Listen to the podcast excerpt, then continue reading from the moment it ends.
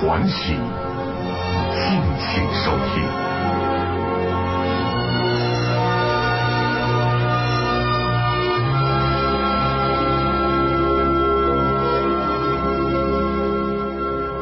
这里是《话说天下》周末版，大家好，我是罗宾。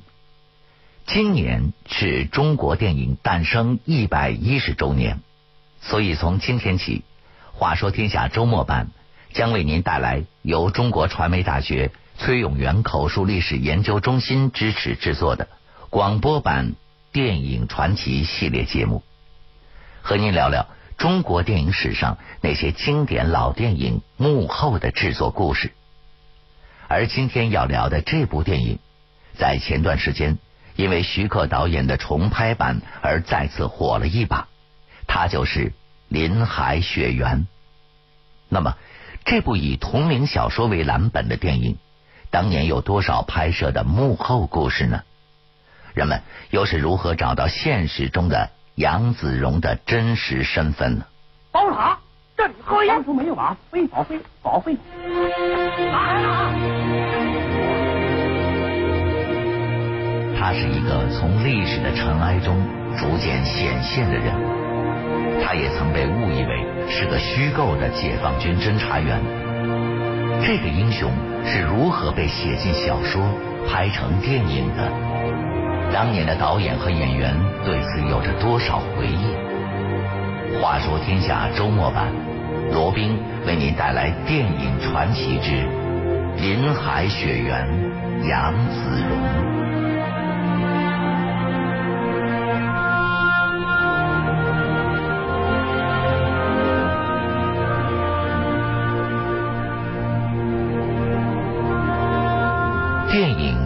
白《雪原》完成于一九六一年，作家曲波把自己和战友徘徊在生死边缘的剿匪生活写成了小说。小说感动了军人出身的导演刘佩然。刘佩然回忆说：“看了这个小说，哎，我知道一点这个生活呀。我们这个部队参加过剿匪呀，我没有参加过剿匪，但是部队参加过剿匪呀，是吧？我知道这个很多，知道一些情况，剿匪很辛苦的。”我一找做，一找到曲波，哎，曲波也是剿匪的，他是合江独立团的参谋长啊是。我就跟他说，我说这小说，我有这个生活，我是某某部队的，他非高兴。哎呀，你有生活，你也知道，咱那那来来，我说那你你改编吧，你你改编成电影。他他说你改你改你改吧，他很信任我们。在刘佩然导演的这部《林海雪原》中，杨子荣的扮演者叫王润生。他是河北雄县人，少年时代习拳练武，学唱曲艺。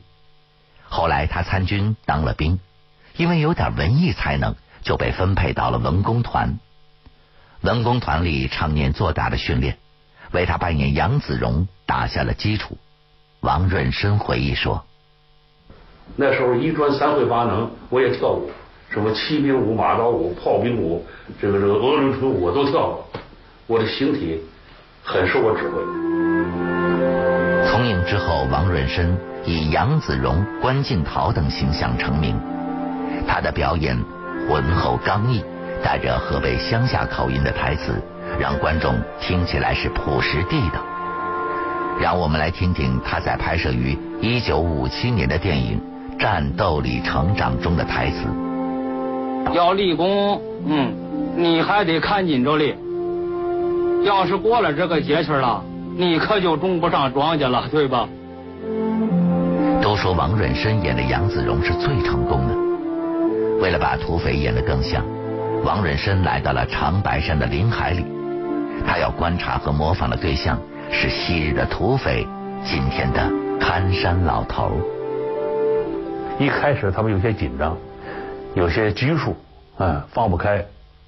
搁这么跟他们闲聊吧，聊聊聊，就他们就放开了，就很快就闪现出当年那种匪劲儿，他的语言、形体、眼神他就哎呀！我劝你投奔崔三爷，可你呢，偏偏要去投奔谢文东。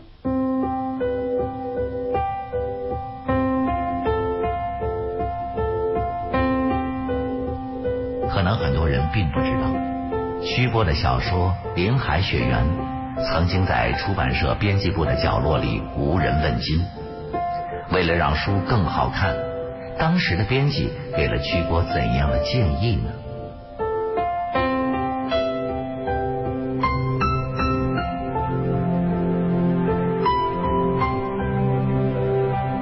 当时的编辑建议曲波把小白鸽的部分充实一下，曲波便将小白鸽的爱情扩写了一番。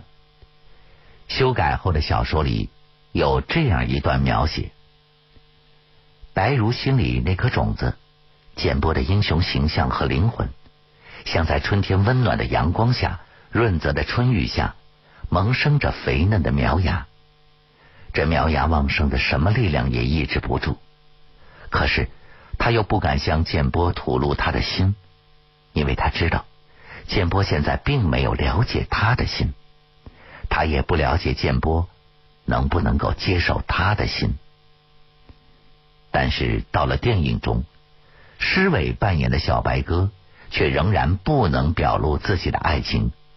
施伟回忆说：“可是当时那个历史时代呢，就是说部队的戏，特别在前线里头，如果说给邵建波来一个白如，我们俩有一场谈情说爱戏，根本不允许。”当时有一场戏，因为我觉得小白如在这个戏里头没有什么动作，所以我就想小说里既然写了这样关系呢，所以我给邵建波送信的时候呢，我就故意表现一种就是给他送了信，从眼神上有一种好像对他的爱慕的心情什么的。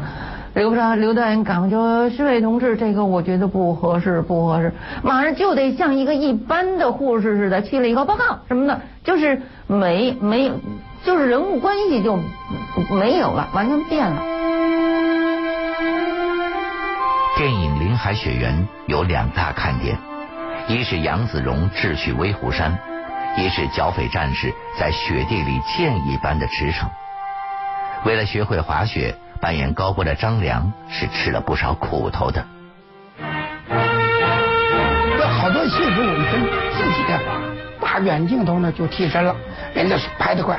就是运动员滑云他唰，还进镜都是我。我们真学，学了很长，摔的屁滚尿流。在张良苦练滑雪的时候，扮演土匪傻大个的李波却在大啃肉骨头。《林海雪原》拍摄于一九六零年，当时正是困难时期，演土匪倒是比演正面人物多了些实惠。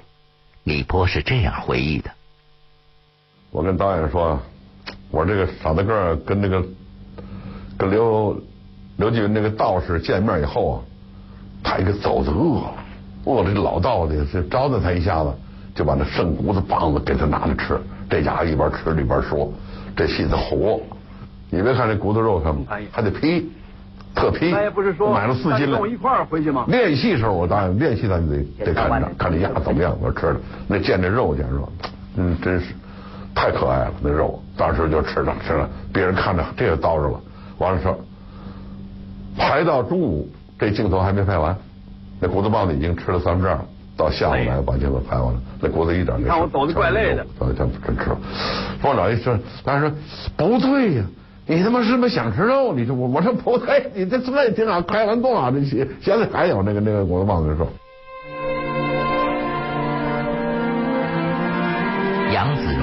已经足够传奇，以至于这个人物曾一度被认为是由作家、导演和演员共同塑造出来的虚构人物。难道他真的没有历史原型吗？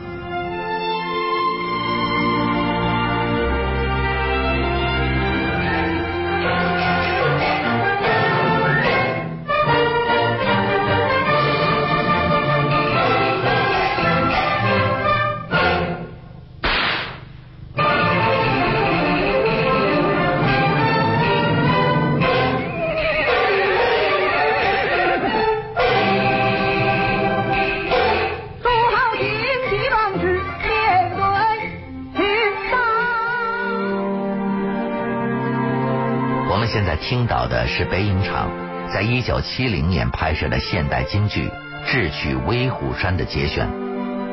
最早的京剧版本是一九五八年由上海京剧院一团创演的，此后，北京京剧团也上演了《智擒惯匪坐山雕》，北京人民艺术剧院则编排了话剧《智取威虎山》等等。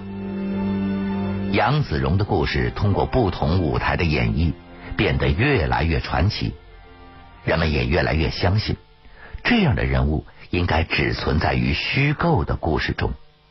然而，在黑龙江省海林市东山烈士陵园中，杨子荣的墓碑和遗物却明明白白的告诉我们，杨子荣确有其人，只是他的身世渊源如同迷雾。没有人知道。每年成千上万的群众来祭奠的英雄，却不知出处，这让当年原海林市民政局的局长关慧元犯了琢磨。他唯一拥有的线索是曲波提供的，那就是杨子荣是山东人，大约出生在胶东半岛一带。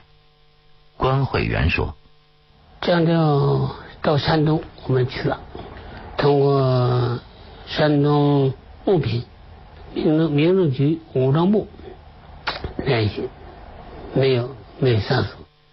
至少在电影问世的时候，杨子荣的身世仍然没有人能够说清楚。关慧元找到的一点线索是，杨子荣是胶东半岛人，打小喜欢看《三国演义》《水浒传》，自己看完了还不算。还连说带比划的讲给别人听。十几岁的时候，他跟着父亲闯了关东。在他成长的岁月里，他在东北的林莽中学会了打枪，还学会了外人听来一头雾水的土匪黑话。拜见过阿妈了。啊，双手没有啊，非保非保非。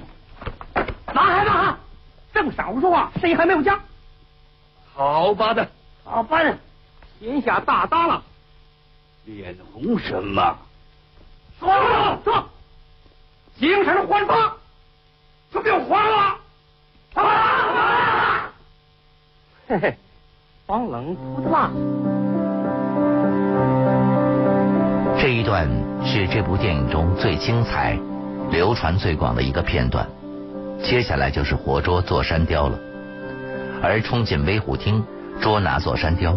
也是电影中最紧要的重头戏。为了拍这场戏，花了剧组不少人力和物力。导演刘佩然回忆说：“ 吃卖的这东西吧，买点鸡啊，什么肉啊，什么乱七八糟的，那就在厂里打的澎湃。白打白打，往三爷白打。三爷高升，那不光剧团呐，那这团的人都去了，各种我我现在忘记了场面里面是什么人，什么人都有啊，搞什么的可能都有。只要愿意上你的，把一厂的人，是不是？车间干部是吧？机关干部什么乱七八糟都上了。不准动，听我的指挥，谁也不许乱动，站住，听我的命令。最后，座山雕被活捉了。电影也结束了，杨子荣消失在了茫茫群山。作家徐波曾经试图将杨子荣的牺牲放进小说里，但是他不忍心，也不愿意。他在夜半哭着醒来，告诉妻子刘波，他要让杨子荣永远活着。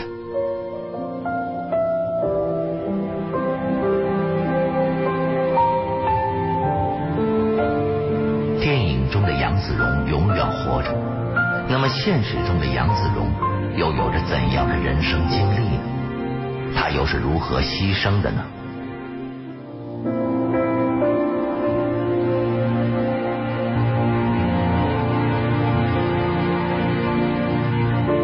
一九四三年，在东北飘荡了十几年的杨子荣回到了山东老家。这一年，他二十六岁。同年，他娶了名叫许万亮的女子为妻，耕田织布，夫唱妇随。两年之后，抗战胜利了，八路军在当地招兵扩编，二十八岁的杨子荣报了名。杨子荣当时当的是海军，这位二十八岁的海军战士唯一的出海经历，就是从龙口坐船去东北剿匪。因为年龄偏大，杨子荣被安排到了炊事班去做饭。但是杨子荣不安心炊事工作，他就想打仗。于是他找到了自己的领导曲波，告诉他自己想做侦察员。最后，杨子荣用自己高超的化妆能力说服了曲波。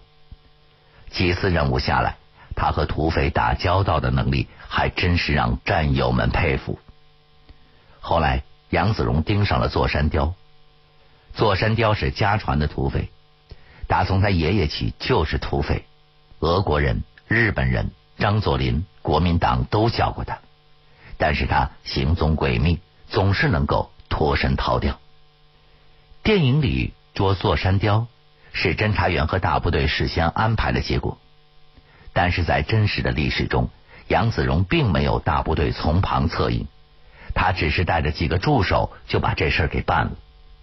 他把自己打扮成了一个土匪。大骂座山雕不够意思，不给他借刀。座山雕完全被他骗过了，自愿送杨子荣出他的领地。杨子荣表示不敢相信，要把座山雕绑起来，而这么大胆的计划居然真的成功实施了。就这样，杨子荣和他的战友们没费一枪一弹，就把座山雕压下了山。要说传奇。还有什么比这更传奇呢？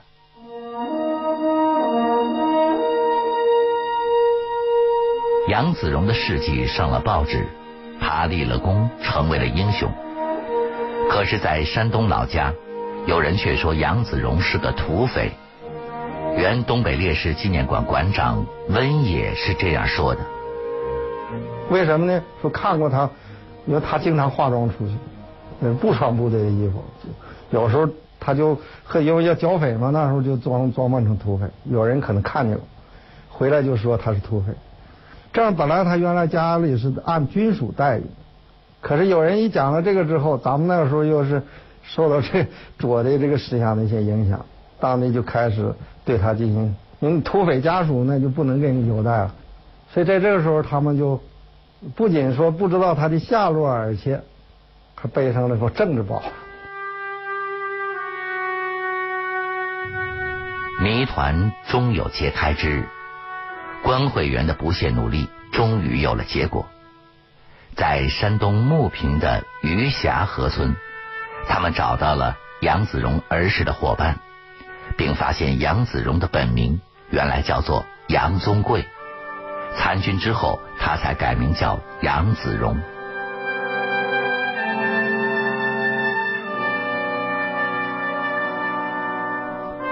杨子荣牺牲于一九四七年的二月二十三号。据说他参加了这一仗，是整个东北剿匪的最后一场战斗。在那场战斗中，身先士卒的杨子荣由于枪膛被冻住，无法射击，土匪便趁机向他开了枪。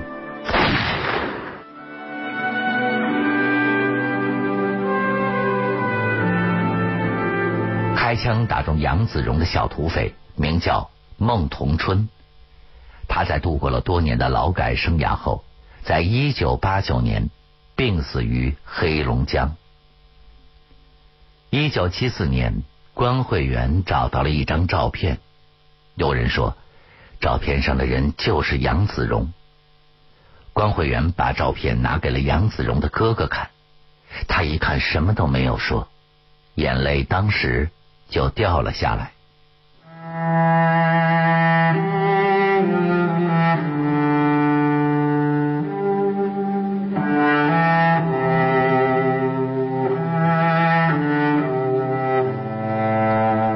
这个真实的杨子荣，一九一六年出生于山东省牟平县，一九四七年二月二十三日牺牲在了黑龙江省海林市，年仅三十岁。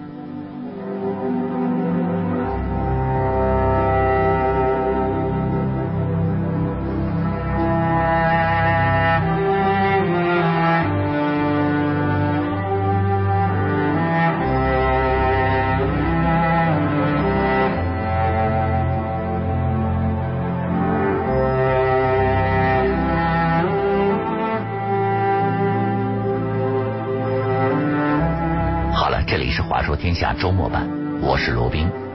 林海雪原和杨子荣的故事，今天和大家聊到这儿。明天晚上的十点钟，我将继续为您带来电影传奇系列节目。最后，我代表节目编辑程涵，感谢为本节目提供大力支持的中国传媒大学崔永元口述历史研究中心。接下来，请大家继续欣赏北京文艺广播的精彩节目。